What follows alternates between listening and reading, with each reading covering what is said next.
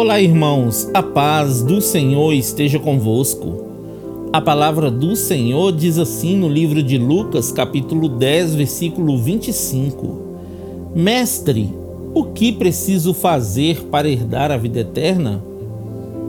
Certa vez, um homem, doutor da lei, se levantou e fez essa pergunta ao Senhor Jesus: O que está escrito na lei? Respondeu Jesus: Como você a lê? Ele respondeu: Ame o Senhor, o seu Deus, de todo o seu coração, de toda a sua alma, de todas as suas forças e de todo o seu entendimento, e ame o seu próximo como a si mesmo.